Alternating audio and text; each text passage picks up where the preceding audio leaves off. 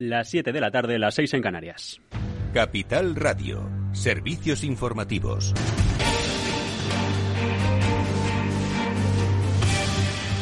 Hola, ¿qué tal? Muy buenas tardes. Echan a andar las negociaciones para alumbrar unos nuevos presupuestos generales del Estado, los de 2022. Sobre estas cuentas públicas acaba de dar más detalles la ministra de Hacienda, María Jesús Montero, que comparece esta tarde en el Congreso de los Diputados. Dice la ministra que se mantendrá el gasto y la inversión pública al tiempo que avisa. El compromiso con la reducción del déficit público está ahí, pero va a ser progresivo. De hecho, para 2024 nuestra tasa de referencia es del 3,2% para el conjunto de administraciones públicas, muy cercano al umbral exigido por el Pacto de Estabilidad y Crecimiento. Será por ese entorno 2024, espero, si es posible, que aproximándose más al 2025, cuando estemos en condiciones de presentar ya una senda, como les decía, que retoma eh, ese compromiso con la consolidación fiscal.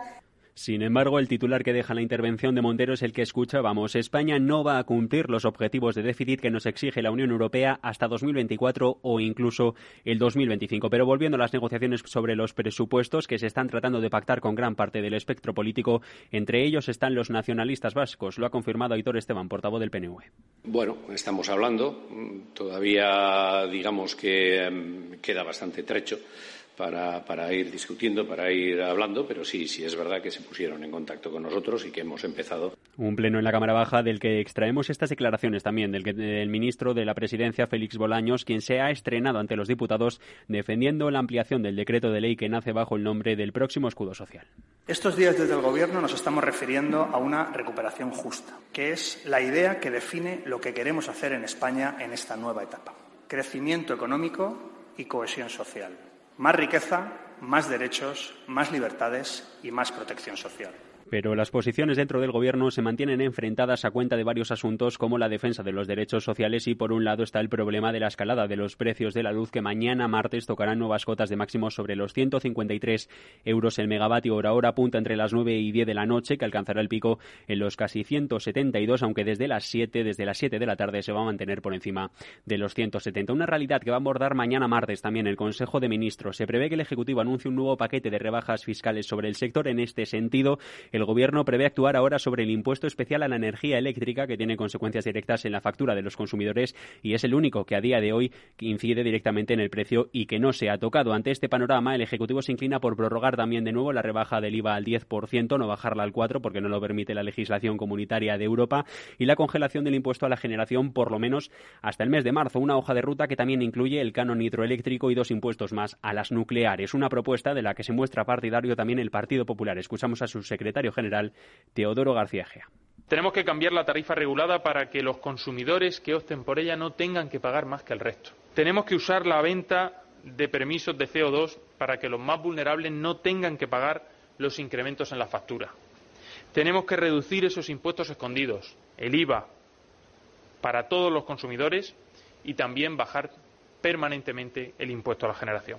Y tras el fin de semana contamos con datos actualizados de la incidencia de la pandemia, baja la acumulada hasta los 116 casos por cada 100.000 habitantes, con más de 7.800 nuevos positivos y 103 fallecidos que se suman al conteo oficial. Y sobre las negociaciones sobre el salario mínimo interprofesional se ha pronunciado en COPE el presidente de la patronal, Antonio Garamendi, mantiene clara su postura. La patronal no apoya la subida lo que nosotros desde luego no podemos hacer es dar un visto bueno a algo que sinceramente me parece bastante demagógico, me parece político. Bueno, pues muy bien, nosotros no nos presentamos a las elecciones y por responsabilidad, lo digo de verdad, eh, por responsabilidad pues tenemos que decir que en este caso y este año pues no compartimos esa subida. Y con esto miramos a los mercados. Claves del mercado. Europa está cerrada, nos miramos en Estados Unidos y en Wall Street porque allí el tono y mixto se está imponiendo. El Nasdaq tiene el tecnológico el único en rojo, caídas del 0,04 hasta los 15.434 puntos. El Dow Jones sigue en positivo, 0,64 de rebote, 34.841 y mientras tanto el general, el S&P 500 en los 4.464 y una ganancia del 0,12%. En el mercado de divisas, según XTB, el par euro dólar se negocia a esta hora sobre el 1,1806. Sigue aquí en Capital Radio After Work con Eduardo Castillo a partir de las 8 de la tarde de 7 en Canarias recuperamos el análisis político de la jornada ya en tiempo del balance con Federico Quevedo. Todo ello aquí en Capital Radio.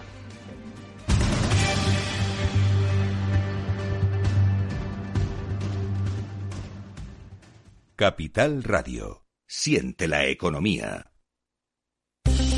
Invierte en acciones o ETFs sin comisiones. Tesla, Netflix, Amazon, Banco Santander, Telefónica, miles de acciones de los 16 mayores mercados bursátiles del mundo. Cero euros de comisión hasta 100.000 euros de volumen mensual. Abre tu cuenta 100% online en solo 15 minutos. xtb.es.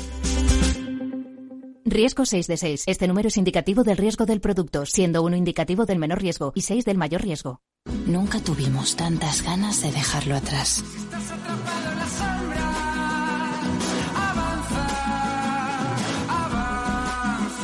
Cuando tengas unos días, una semana o un mes, camina a Galicia. Año Santo Xacobeo, Xunta de Galicia.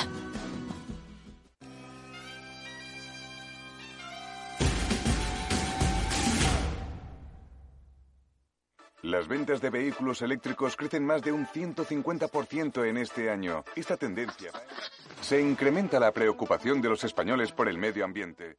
Es el momento de elegir un vehículo eléctrico. Ven a la Feria del Vehículo Eléctrico de Madrid. Prueba los modelos que quieras del 17 al 19 de septiembre en la Plaza de Colón. Acceso libre. Disfruta de Madrid en vehículo eléctrico.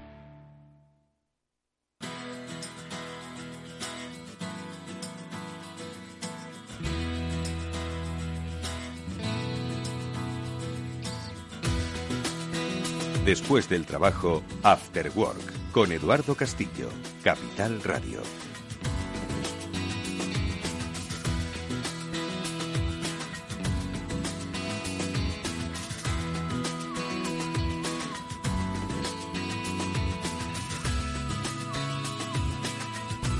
Hola, ¿qué tal amigos? Buenas tardes y bienvenidos a Cyber After Work. Es el programa de la ciberseguridad de Capital Radio y que una semana más, un lunes más, un día más, si nos estáis escuchando a través del podcast, quiere como siempre, bueno, pues acercaros el gran tema de nuestro tiempo. Hay mucho ruido siempre que dice que hay muchos grandes temas de nuestro tiempo y sin duda alguna tienen importancia, temas de carácter medioambiental, político, global, geoestratégico. Uh, sin embargo, sanitario, por supuesto. Sin embargo, eh, nuestro tiempo es digital y no podemos ser ajenos a que hoy nuestra vida, la vida personal, la vida profesional, se mueve dentro del mundo de lo digital. Un mundo digital en el que hay que reconocerlo. Todavía vamos dando pasitos de bebé, vamos en pañales para lo rápido que va avanzando. Y no debemos confundir que nos adaptamos rápidamente gracias a la usabilidad con la que despliegan esas, uh, esos desarrollos no debemos confundirlo como personas que somos doctas ya en el terreno de la eh, bueno de la seguridad digital principalmente. Y esto es algo que nosotros bueno pues queremos como siempre fomentar compartir eh, eh, con todos vosotros en este espacio que cuenta con Mónica Valle y Pablo Sanemeterio como sus principales pilares de información. Mónica Valle, ¿qué tal? Muy buenas tardes, bienvenida. Hola, muy buenas tardes a todos. Gracias, Eduardo, y gran introducción, como siempre. Pablo Sanemeterio, Pablo, ¿qué tal? Muy buenas tardes. Pues muy bien, buenas tardes, Eduardo, Mónica, audiencia y pues como siempre una entrada genial de lunes y de los lunes de ciberseguridad. Sobre todo por eso, porque es que manejamos tan bien los ordenadores, nuestro iPhone, si tenéis iPhone, si no tenéis un Android, eh, compramos por internet, somos diestros digitales, enseñamos a nuestros mayores, ¿verdad? Eh, y nos creemos que, bueno, que estamos al, al, caer de todas las tecnologías. Y sin embargo, si analizamos el grado de conocimiento, que no de uso, que debemos saber sobre cómo funciona este mundo digital, creo que el abismo nos sorprendería, ¿verdad, Mónica? Nada, no sabemos nada, en realidad. El problema es que no somos conscientes usamos las cosas porque van entrando en nuestra vida y bueno vamos introduciendo también la tecnología en nuestro día a día eh, laboral personal familiar y lo vamos incorporando pero sin dando, sin darnos cuenta de los riesgos que tienen en realidad. Y eso es lo que intentamos hacer aquí no divulgar esos riesgos pero por supuesto siempre con las soluciones con esos consejos y con esa prevención que es fundamental. Prevenir antes que curar, aquí en este caso, Pablo. Por supuesto, siempre es mejor prevenir que curar. También tener en cuenta que las tecnologías siempre llegan a nuestra vida de forma fácil, de forma rápida, eh, en un uso que es que hasta los niños pueden empezar a usar un teléfono o un iPad de manera sencilla. Y en este punto yo creo que entra siempre un debate de, nuestro amigo Román, que le tuvimos la, semana pasada, en el que habla que, que la ciberseguridad tenía que ser a la tecnología pues como el, el, agua cuando la hables, es decir, tiene que ser irrenunciable y no tienes que estar configurándola y poniendo tú los límites o los valores en los cuales la seguridad es adecuada, no, tiene que ser seguridad por defecto y seguridad eh, irrenunciable. Bueno, pues porque todo lo que nos rodea es digital, porque nuestra vida es completamente digital, hoy vamos a hablar de un concepto del que vamos a oír hablar en el futuro de una manera mucho más profunda, que es el de la ciberseguridad 360 grados. Todo lo que nos rodea debe tener un componente de seguridad de la información, principalmente la nuestra, porque nosotros somos información. En el momento en el que nuestra identidad se convierte en digital, hace que nuestro yo sea pura información que debemos proteger, conocer, salvaguardar. De eso hablaremos hoy con un invitado muy especial. Nos visitará Javier Candau, el jefe del Departamento de Ciberseguridad del CCNCER, del Centro Criptológico Nacional, quien eh, vela por la seguridad nacional de esos flujos de información y al final el Estado lo formamos personas, personas que, como digo, tenemos identidad digital. Con él hablaremos de esto y de muchas otras cosas desde su óptica del CCN. Pero antes, como siempre, nosotros repasaremos en formato noticias lo que está pasando para que entendáis que es que es un asunto 360 grados. Miréis donde miréis, allí debe haber seguridad. Y por supuesto, una seguridad que debe volver al entorno de trabajo. De esto es de lo que ahora enseguida vamos a hablar con Nacho Franzoni, nuestro especialista de Netscope y su píldora SASI, al que enseguida saludamos.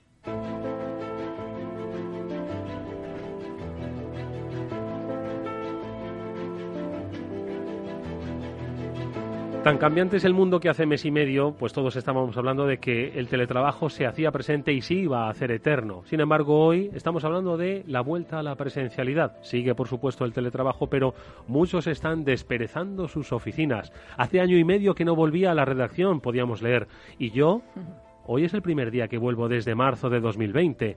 Bueno, volvemos a esos escenarios de presencialidad con lecciones aprendidas, pero ojo, siempre sin bajar la guardia. Y eso es a lo que hoy Nacho Franzoni quiere volver a recordarnos, que el hecho de que volvamos a las paredes de nuestra empresa no significa que volvamos con la misma seguridad de antes. Nacho, ¿qué tal? Muy buenas tardes, bienvenido. Muy buenas tardes, ¿qué tal Mónica? ¿Qué tal Pablo? ¿Qué tal Edu? Ah, muy buenas, buenas tardes a toda audiencia, encantado de veros de nuevo. Oye, Nacho, eh, como decía, pues eh, hemos dado pautas eh, a través de la píldora SASI sobre pues esas conexiones en remoto que nos permitían, facilitaban y que por otro lado, bueno, pues había que tener en cuenta pues que hacíamos durante el teletrabajo, ¿no? Esas VPNs, etcétera, etcétera. Sin embargo, volvemos otra vez al centro de trabajo, volvemos otra vez a la oficina.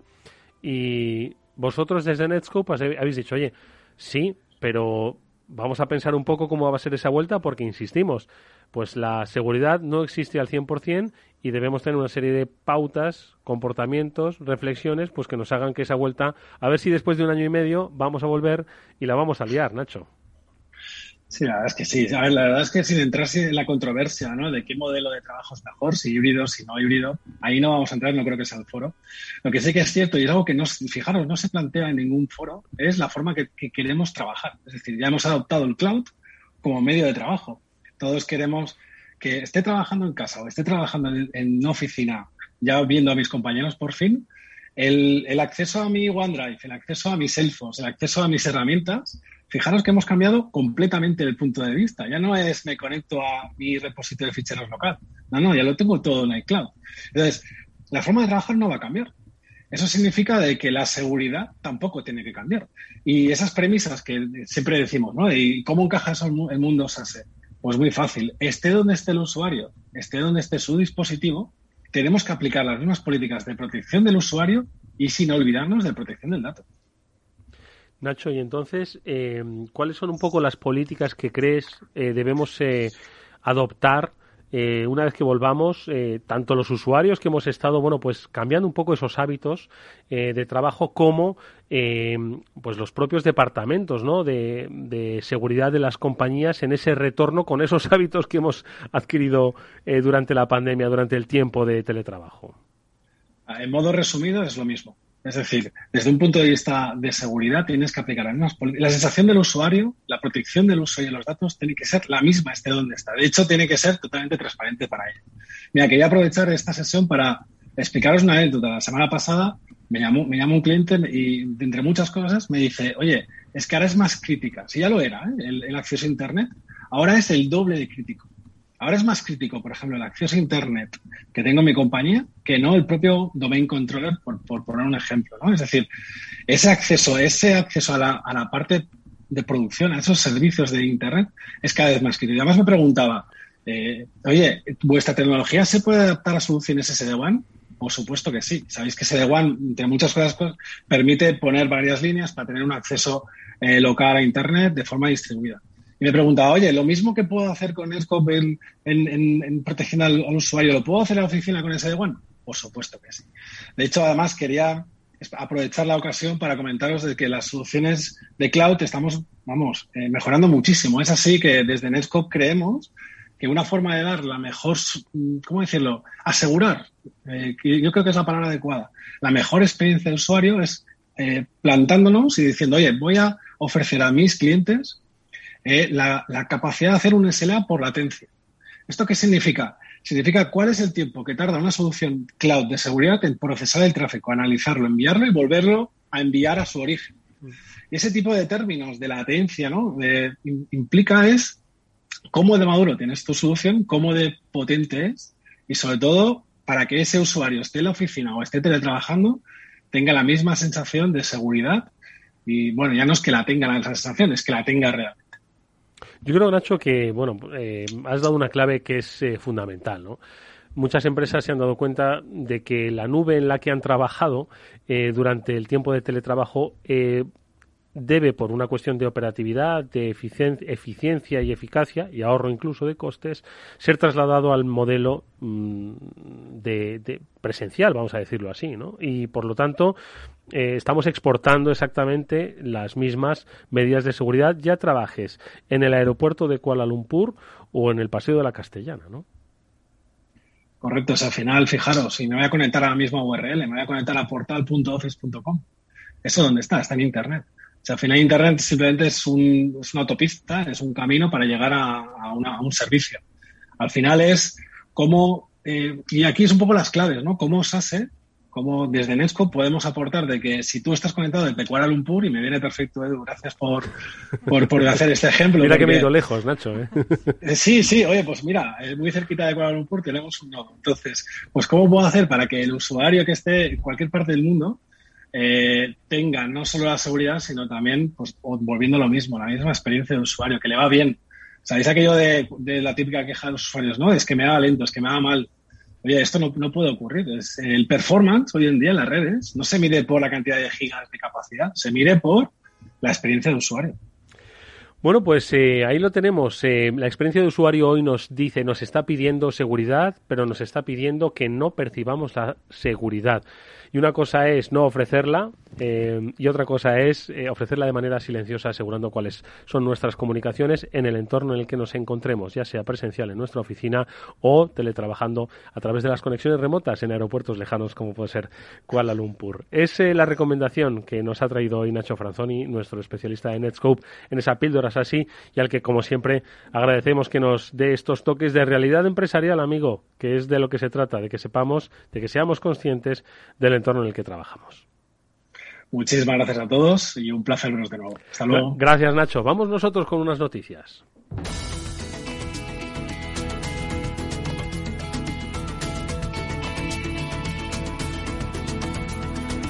Y es que hoy sí que viene cargado el periódico de la ciberseguridad y, y, además noticias que nos van a servir para poder hablar con nuestro siguiente invitado. Enseguida vamos a saludar a Javier Candau, jefe de ciberseguridad del Centro Criptológico Nacional, pues de las cosas que pasan en los hospitales. Y es que al parecer, Mónica Pablo, los hospitales sufren robos de datos con cerca de 200 ciberataques diarios. Hospitales.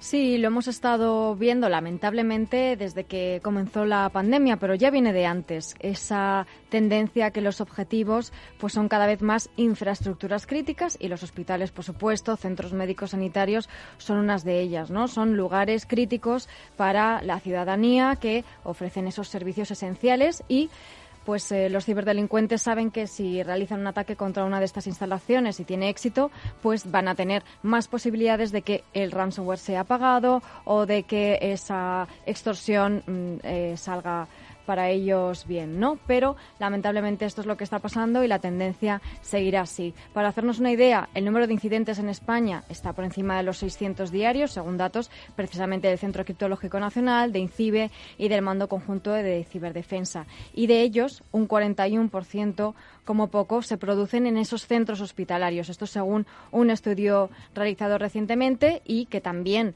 añaden que ese porcentaje se ha incrementado por la pandemia en un 150% desde marzo del año pasado. No, desde luego que las cifras de crecimiento de los ataques son espectaculares, pero es que además yo añadiría una cosa, tener en cuenta el valor de la información que se almacena en un hospital.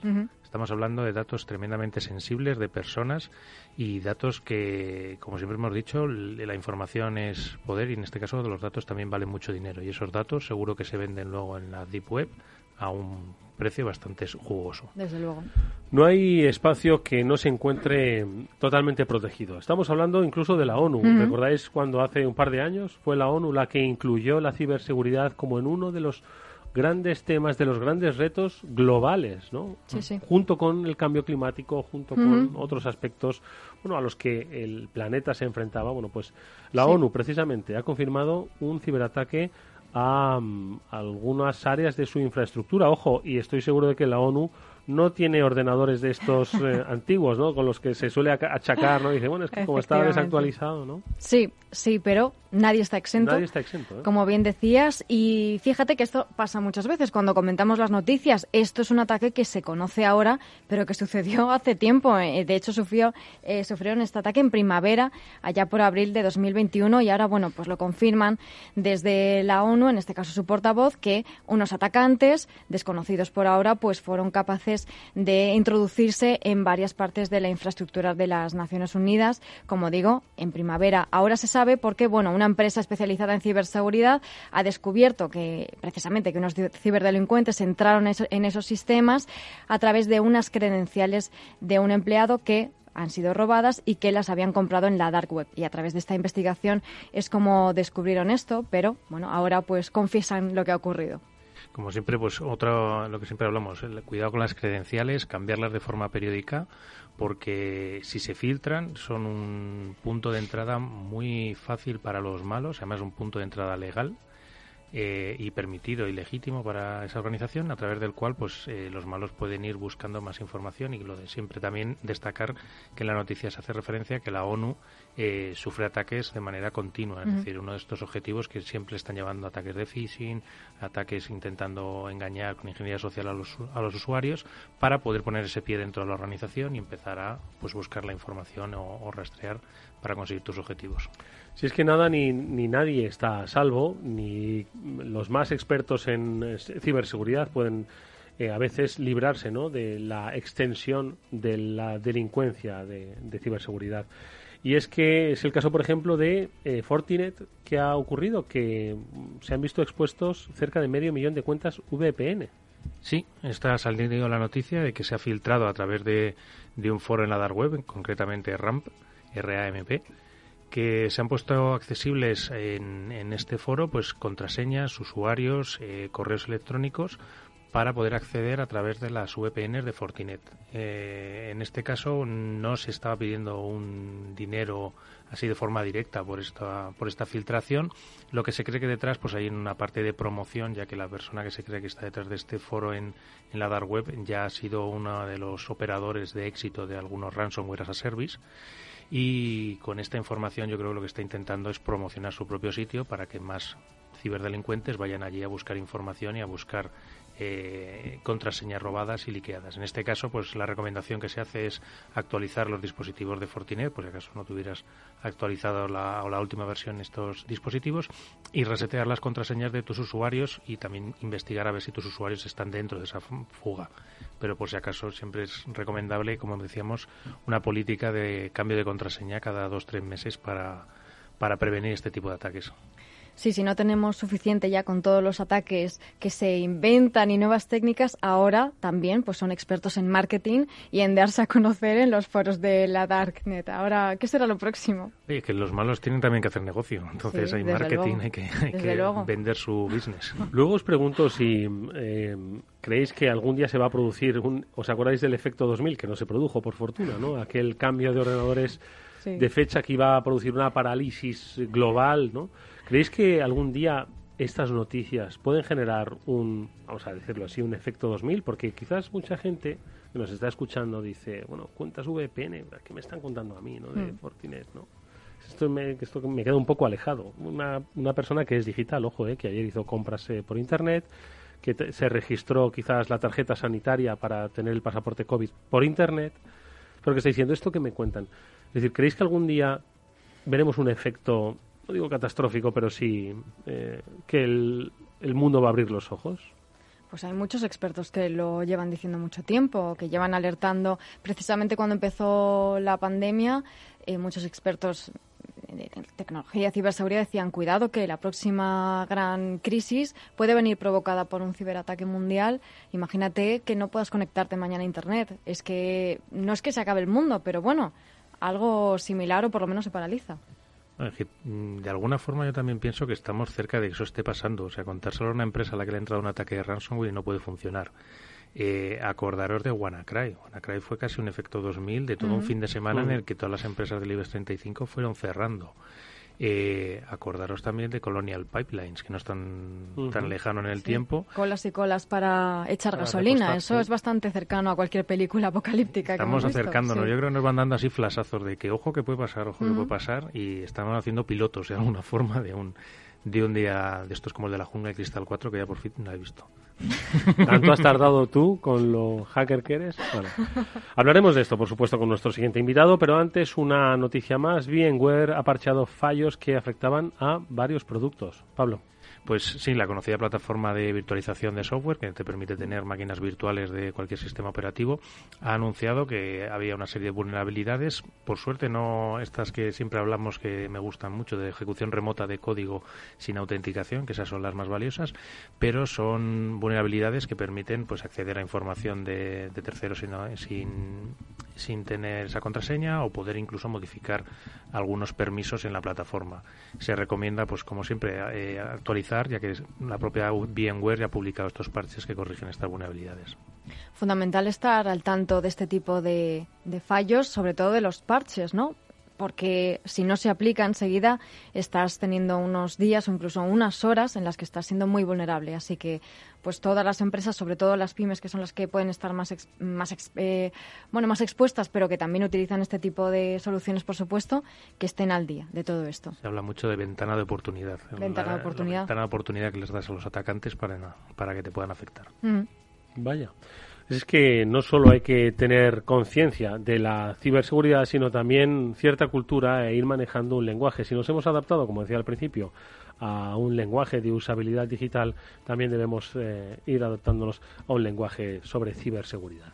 Bueno, pues estas son unas noticias que, como digo, pues nos dan pie para poder comentarlas con eh, nuestro siguiente invitado al que enseguida vamos a saludar. Os recuerdo que estará con nosotros Javier Candau, que es el jefe del Departamento de Ciberseguridad del Centro Criptológico Nacional. Veremos cómo están trabajando quienes velan por nuestra seguridad. Vamos eh, nosotros rápidamente con un breve consejo. Si inviertes en bolsa, esto te va a interesar. XTB tiene la mejor tarifa para comprar y vender acciones y ETFs, cero comisiones hasta 100.000 euros de nominal. Si inviertes en bolsa o quieres empezar, más sencillo e imposible, entras en xtb.es, abres una cuenta online y en menos de 15 minutos compra y vende acciones con cero comisiones. Además, la atención al cliente es en castellano y está disponible las 24 horas al día. ¿A qué estás esperando? Ya son más de 300.000 clientes los que confían en xtb.es. Riesgo 6 de 6, este número es indicativo del riesgo del producto, siendo 1 indicativo del menor riesgo y 6 del mayor riesgo.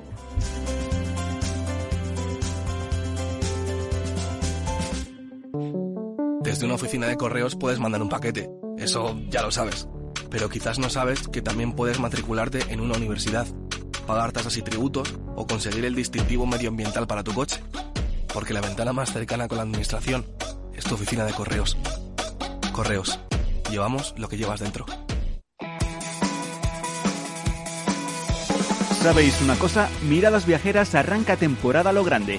Miradas Viajeras inicia su particular camino con un programa sorprendente, innovador, histórico. Fernando Balmaseda, uno de los grandes líderes de la comunicación en España y todo su equipo viajan hasta Málaga para dar vida a un maratón radiofónico de nueve horas consecutivas que en esta ocasión se dedicará íntegramente a mostrar uno de los rincones más bellos del mundo, Andalucía. Por primera vez en la historia de la radio mundial, aquí en España, Capital Radio te regala nueve horas seguidas de emisión en las que miradas viajeras seguirán narrando historias y mostrando al mundo la magia de una tierra con alma. ¿Te apetece viajar con nosotros? El próximo sábado 18 de septiembre, de 10 de la mañana a 7 de la tarde, especial maratón radiofónico de Andalucía, desde el corazón de Málaga, desde el Hotel Soho Boutique La Equitativa, un auténtico paraíso para el descanso. No te lo pierdas y forma tú también parte de la historia. Miradas viajeras con Fernando Balmaseda. Engánchate a nuestra onda.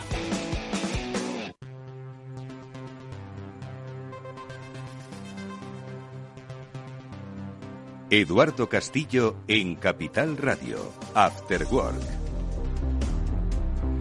Bienvenidos al espacio de la ciberseguridad 360 grados.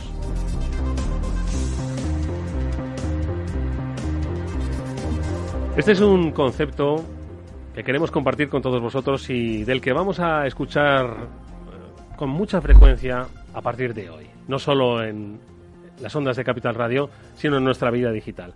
Debemos entender que cada uno de nosotros es un ser digital, que cada día va profundizando más y más en la construcción de nuestra personalidad digital, que nos acompaña en el trabajo, en la vida, en la familia, en los servicios que consumimos, servicios financieros, de ocio, de salud.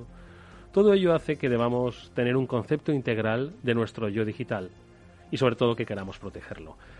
Ciberseguridad 360 grados, Mónica, es un concepto creo que más necesario que nunca hoy. Más que nunca, porque la ciberseguridad es global, afecta a todos y a todo, y creo que solamente con las noticias que acabamos de comentar se entiende las noticias que vemos cada día en el ámbito de la ciberseguridad. Y la ciberseguridad afecta a todos, eh, a ciudadanos, a empresas grandes, a pequeñas instituciones. Por eso también la ciberseguridad tiene que eh, conformar los 360 grados y tenemos que estar siempre atentos. Nuestro invitado hoy es Javier Candau, es jefe del Departamento de Ciberseguridad del Centro Criptológico Nacional del CCN CERT. Javier, ¿qué tal? Muy buenas tardes, bienvenido. Buenas tardes, Eduardo. Muchas gracias por eh, permitirme, permitirme participar en este programa. Ciberseguridad 360 grados. ¿Qué sugiere, qué te sugiere, qué les sugieres a todos los que nos están escuchando sobre este concepto? Bueno, yo creo que la ciberseguridad no es un aspecto a cubrir, no es el departamento TIC que dice y además tenemos que hacer ciberseguridad, sino que en todos sus procesos tienen que tener implementados una visión de seguridad. Yo siempre le digo a, las organizaciones, eh, eh, tradicionalmente habéis gastado mucho dinero y mucho tiempo en la seguridad física. Y ahora resulta que vuestro tesoro, que vuestra información está en vuestras redes. Tenéis que acercar la ciberseguridad y que la dirección comprenda que la ciberseguridad forma parte del corazón para la protección de vuestras redes y, por supuesto, del tesoro más grande que tenéis, que es vuestra información. Por eso, eh, esta, e, este lema que, que, intentamos seleccionar para las jornadas, ciberseguridad 360 grados y además que cubra todos los aspectos tenemos que prepararnos en prevención para que les cueste trabajo atacar y entrar y tenemos que prepararnos en detección y respuesta para que seamos mucho más eficientes que ellos cuando tengamos que responder al ciberataque. Pablo. Y me, me, encanta esa parte en la que hablabas de los presupuestos en seguridad física frente a los de seguridad lógica. Yo creo que poco a poco vamos acercándonos y vamos viendo la, esa necesidad. Pero ¿crees que es necesario ir incrementando aún más esas partidas y que nos vayamos acercando más a esa parte de, de seguridad física y que se conseguirá entender esa necesidad igual que la seguridad física. Sí, yo creo que tiene que venir como una imposición de la dirección, es decir, que no se puede transformar digitalmente nada si no va acompañado de ciberseguridad. Entonces, evidentemente, eh, tiene que cubrir muchas cosas. Tiene que cubrir recursos humanos, tenemos que reunirnos de expertos, tenemos que contratar a las mejores empresas para que nuestra unidad de ciberseguridad sea lo más potente posible. Y, pero por supuesto, tenemos eh, que, disponer de los recursos necesarios. No es lógico que tengamos unos, unos grandes edificios con un montón de personas eh, vigilando de seguridad física, que además lo más importante es que el gasto está asumido y que el de ciberseguridad se tenga que justificar cada vez que tiene que pedir por una nueva herramienta, por un nuevo proyecto. Muy interesante esa reflexión que hace Javier, es decir, que todavía estamos hablando de que en las estructuras de las empresas hay partidas fijas, hay estructuras en el comité de dirección eh, que no se cuestionan y, sin embargo, todavía se sigue pensando que la ciberseguridad es accesorio. Y yo creo que vivimos un tiempo, en las noticias así nos lo han dicho y las perspectivas así nos lo avisan, pues que hay que cambiar esta, esta percepción y esta concepción de la estructura empresarial. Javier, eh, ahora mismo, en qué momento nos encontramos de la ciberseguridad. No sé si has tenido oportunidad de escuchar las noticias que antes comentábamos, pero estábamos hablando de ataques a hospitales, estábamos hablando de vulnerabilidad en la sede de la ONU, que fue la que dijo, la que la, de las primeras instituciones globales que dijo la ciberseguridad es un tema de nuestro tiempo.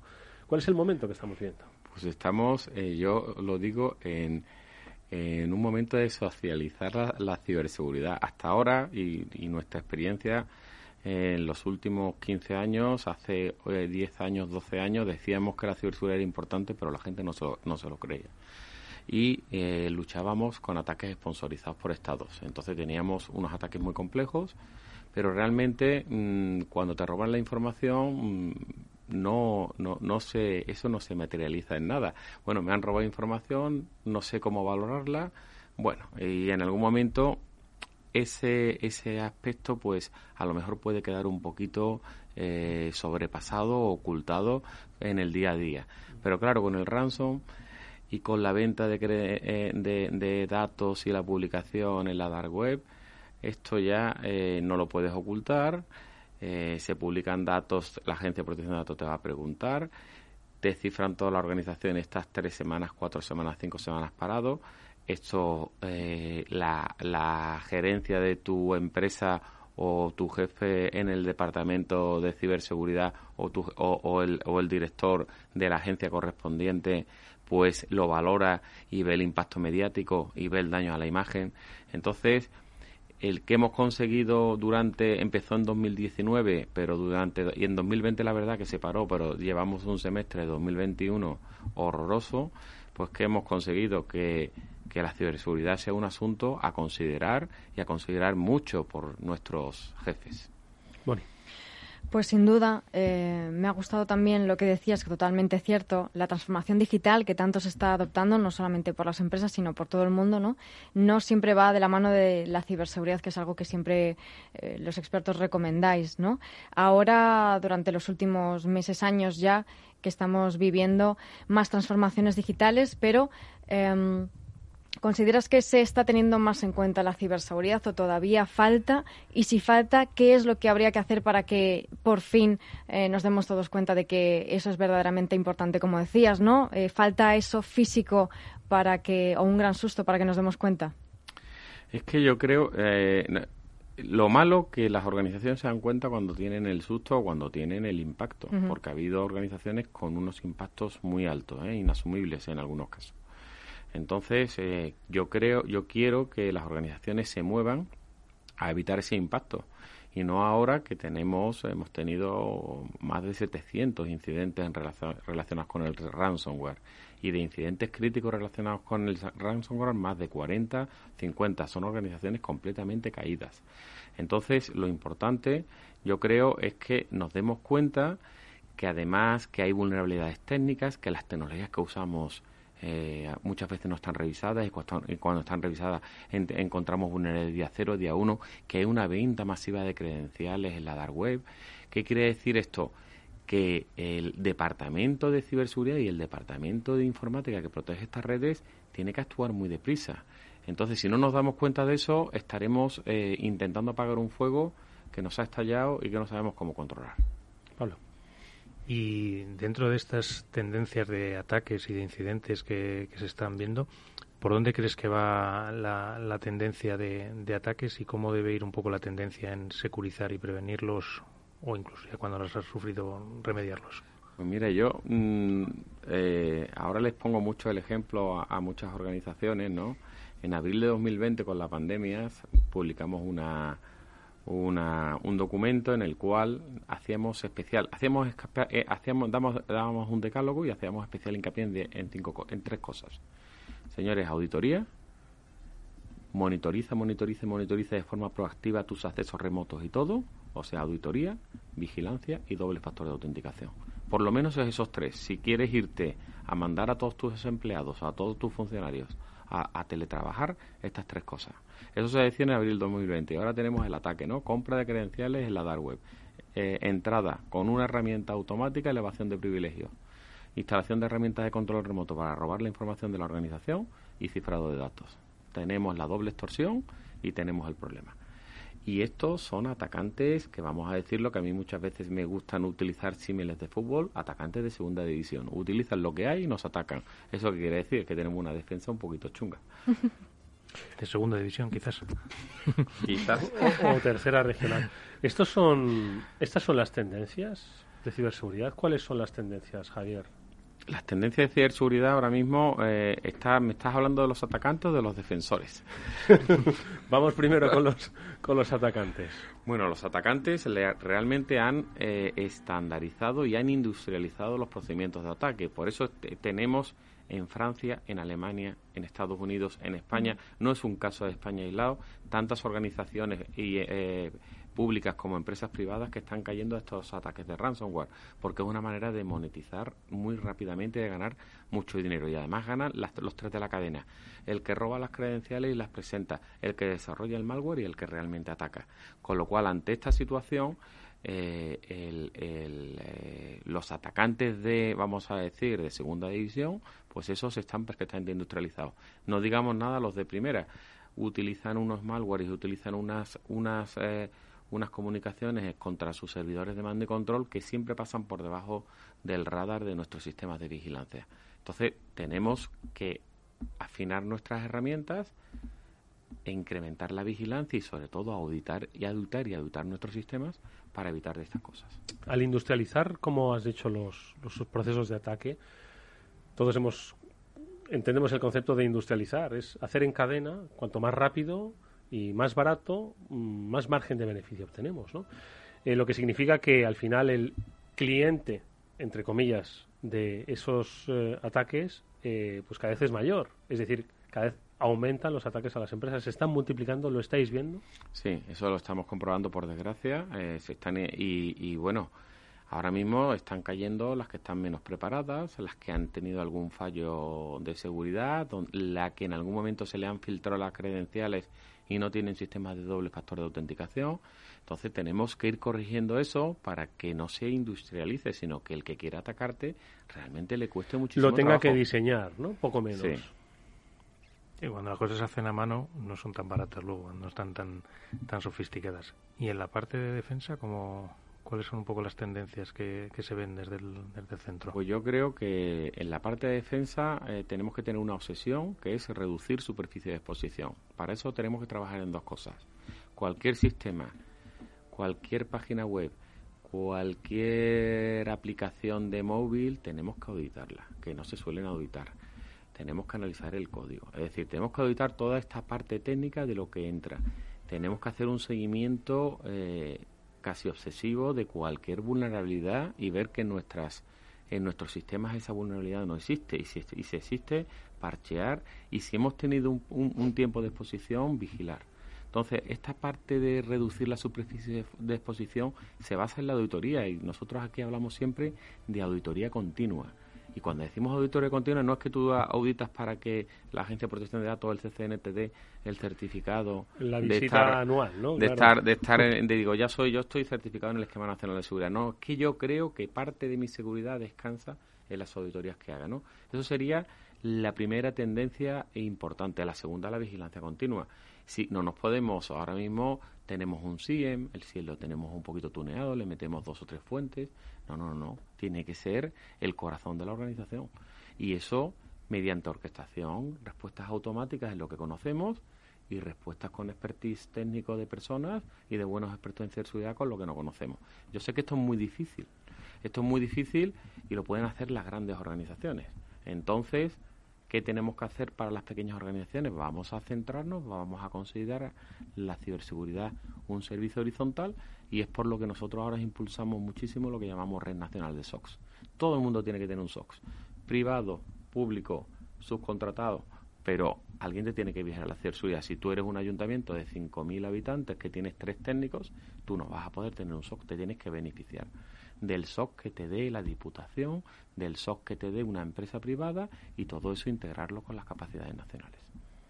Esto es muy interesante porque hila con otro de los temas que queríamos comentar, que es el papel que tiene el Centro Criptológico Nacional, el CCNCERT, en concreto en el sector de la ciberseguridad en España y en este tipo de, cuestiones, ¿no? Cómo estáis ayudando a todo tipo de organizaciones grandes y pequeñas en su ciberseguridad y aparte, por supuesto, el papel de divulgación que realizáis constantemente a través de todo tipo de documentos, infografías eh, y bueno, y todas las soluciones y herramientas que también vais publicando y que cada vez tenéis más.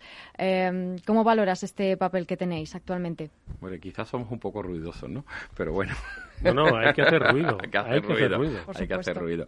Bueno, nosotros, la verdad que la parte de formación y de comunicación para nosotros es un asunto fundamental. Quizás que para nosotros es más fundamental la parte de formación, tanto la formación presencial de funcionarios como todas esas actividades de formación online que ahora hacemos bastante habitualmente, porque eh, vemos que llegamos a más gente y podemos sensibilizar más, ¿no?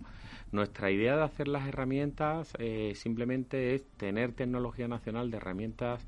Normalmente las, herramientas intentan hacer cosas que aunque pueden ser módulos de otras herramientas, eh, intentan hacer cosas que para pequeñas organizaciones pues eh, se puedan implementar de una manera rápida y puedan responder, porque muchas veces el problema de las organizaciones es que no tengo presupuesto, no tengo presupuesto. Entonces tenemos, intentamos hacer dos cosas. Por un lado, que socializar estas herramientas que si no están solo disponibles a, a, las organizaciones que tienen dinero o a los organismos públicos que tienen dinero. Y por otro lado, también decirle al sector público que se puede montar seguridad y se puede eh, montar seguridad con poquito presupuesto.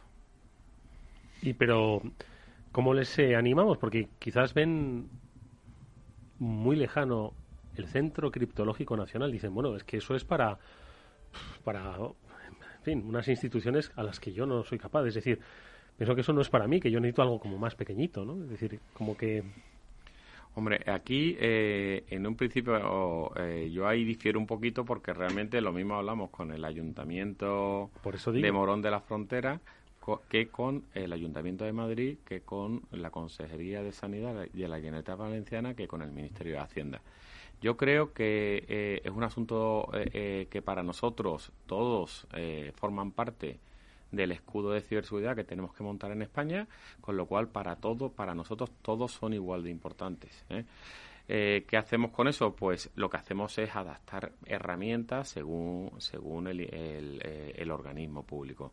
Aunque, por ejemplo, hemos tenido esta herramienta MicroClaudia, que es la que con la que luchamos contra el ransomware, que realmente pues tenemos ya prácticamente casi 450.000 equipos instalados eh, que ha explotado y tenemos casi 1.300 organizaciones cubiertas. ¿Eso qué quiere decir? Que los organismos también identifican, eh, dice, esto sí me puede interesar, este ataque es muy común, estoy muy en riesgo, lo utilizo, ¿no? Pero evidentemente eh, nosotros necesitamos detractores, de, de, gente que vaya impulsando a estas organizaciones a utilizarlo.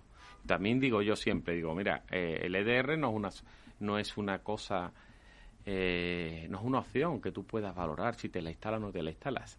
tu opción es valorar qué EDR te instalas. Pero en la vida eh, ya es, eh, puedes valorar si te instalas o no te instalas un EDR. De hecho, en el plan de choque del gobierno, eh, la primera alineación es instalar EDR en toda la Administración General del Estado. ¿Por qué? Porque lo que necesitamos son instrumentos que nos permitan una respuesta eficiente. Mm. Yo creo que eh, hay ayuntamientos y ayuntamientos, hay ministerios y ministerios, ¿no? más grandes, más pequeños. Pero ¿cuál es la reacción cuando el Centro Criptológico Nacional les cuenta la realidad a la que nos vamos a enfrentar como sociedad? Eh, no en el futuro, sino pasado mañana. Eh, ¿Cómo reaccionan cuando les cuentas, cuando les contáis, pues, cuáles son las amenazas reales a las que se enfrentan? Yo creo que el personal técnico está sensibilizado, es decir, no hace falta contarles mucho para convencerlos. Pero, por ejemplo, tenemos un problema en, en el personal, eh, en la gerencia, ¿no? Yo aquí hago un llamamiento a, eh, tenemos, eh, o sea, eh, las, comunidades autónomas tenemos una integración y un trabajo con ellas espectacular con todas y, y, realmente la comunicación es muy directa con los ministerios y con la Administración General del Estado a través de la Secretaría General de Administración Digital, por supuesto que es que llegamos y podemos reaccionar e intercambiar información de una manera casi inmediata. ¿Qué nos pasa con los ayuntamientos? Claro que un ayuntamiento de 3.000 habitantes o de 5.000 habitantes tiene un técnico y a lo mejor tiene nueve ordenadores, diez ordenadores, quince ordenadores.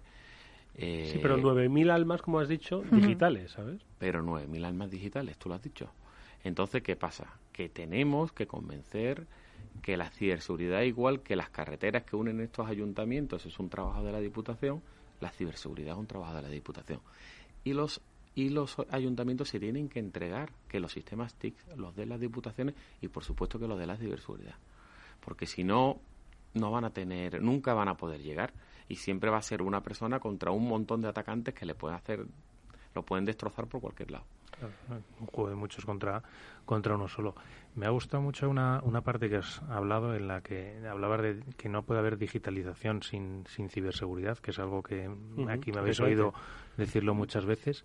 Y... Es que tiene mucha razón, Javier. Es que aquí vamos a una velocidad de digitalización que se está dejando atrás la, la, la seguridad que debe acompañar ese, esa evolución de la digitalización. Y yo quería preguntarle un poco, los fondos europeos que vienen, eh, que se lleva hablando mucho, una de las piezas de que está hablando mucho de la digitalización de las pymes.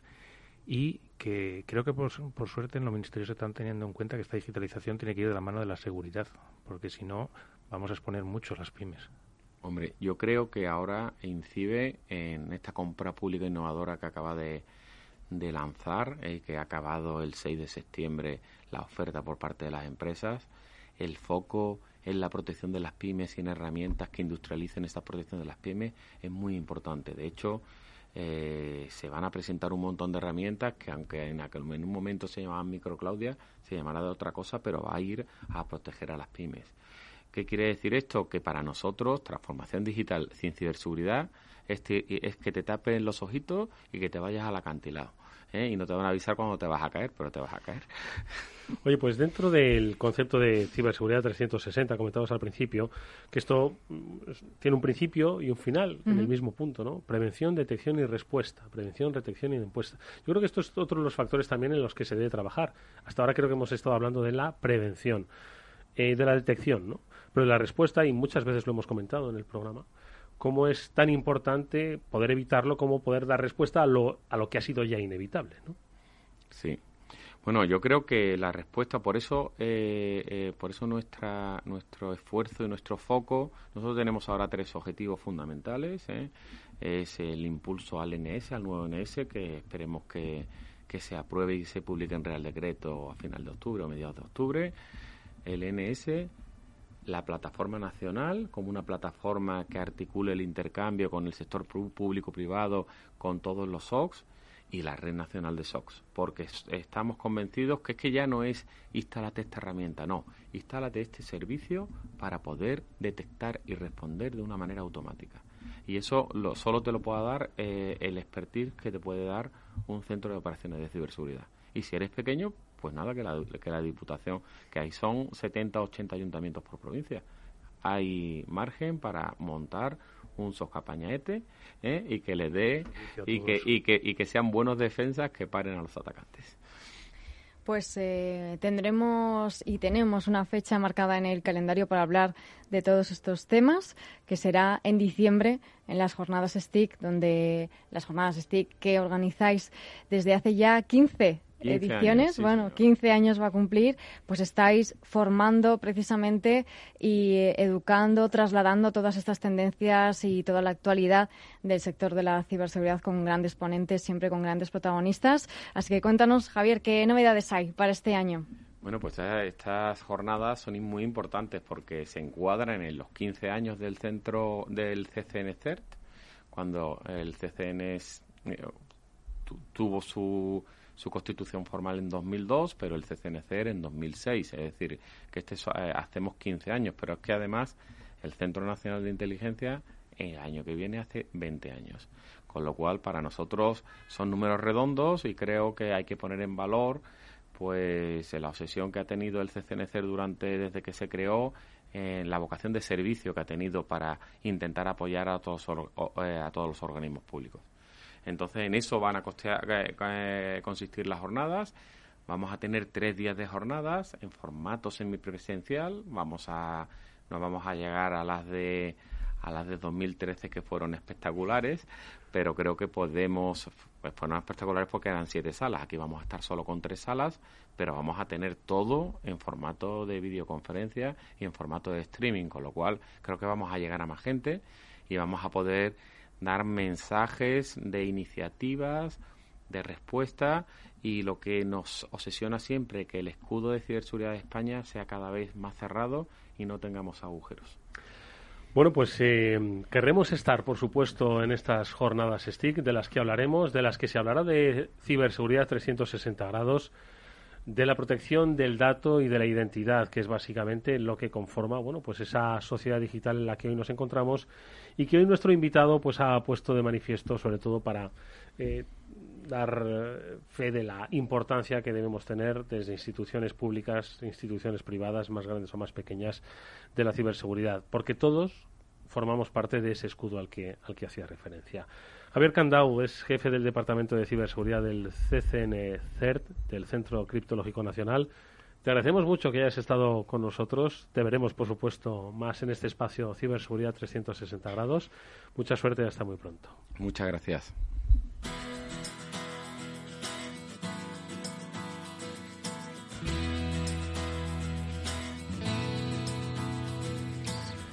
Después de haber hablado con Javier, es da cierto vértigo, ¿eh? La verdad que sí. cierto vértigo. Pero también... Una perspectiva positiva, ojo, de trabajo. ¿eh? Justo, es lo que te iba a decir. Con, valorando los riesgos, pero también las soluciones que las hay y para todos, además, como hemos visto. Mm. Y que, oye, que con el trabajo de todos y que con ese ver las cosas en 360 y no dejarte nada, poco a poco se va trabajando en mejorar tu ciberseguridad y darte cuenta que no estás solo, que tienes siempre compañeros y ayuda para ir mejorando la ciberseguridad de tus organizaciones y poder mejorar y no ser víctima de estos atacantes de segunda o de tercera. Bueno, pues si quien nos está escuchando es experto en ciberseguridad, ya sabe de lo que hablamos. Si quien nos está escuchando es el empleado de una empresa, que mañana hable con sus jefes o con sus jefas y les pregunte si está realmente protegida o lo más importante, que es el dato que permite la actividad de esa compañía. Y si no, pues que les recuerde que en estos programas, cada semana, eh, puede encontrar el inicio de un concepto de ciberseguridad 360 grados que le va a servir pues para lo que mm, dure la compañía, que esperamos sea mucho tiempo. Pablo Sanemeterio, Mónica Valle, como siempre es un gusto que estéis con nosotros. Hasta la próxima semana. El placer es nuestro. Nosotros, amigos, nos vamos que volveremos mañana a las 19 horas, como es habitual en el Afterword de Capital Radio, como siempre con análisis de la economía y de la vida. Néstor Betancor gestionó técnicamente el programa. Os habló Eduardo Castillo. Hasta mañana.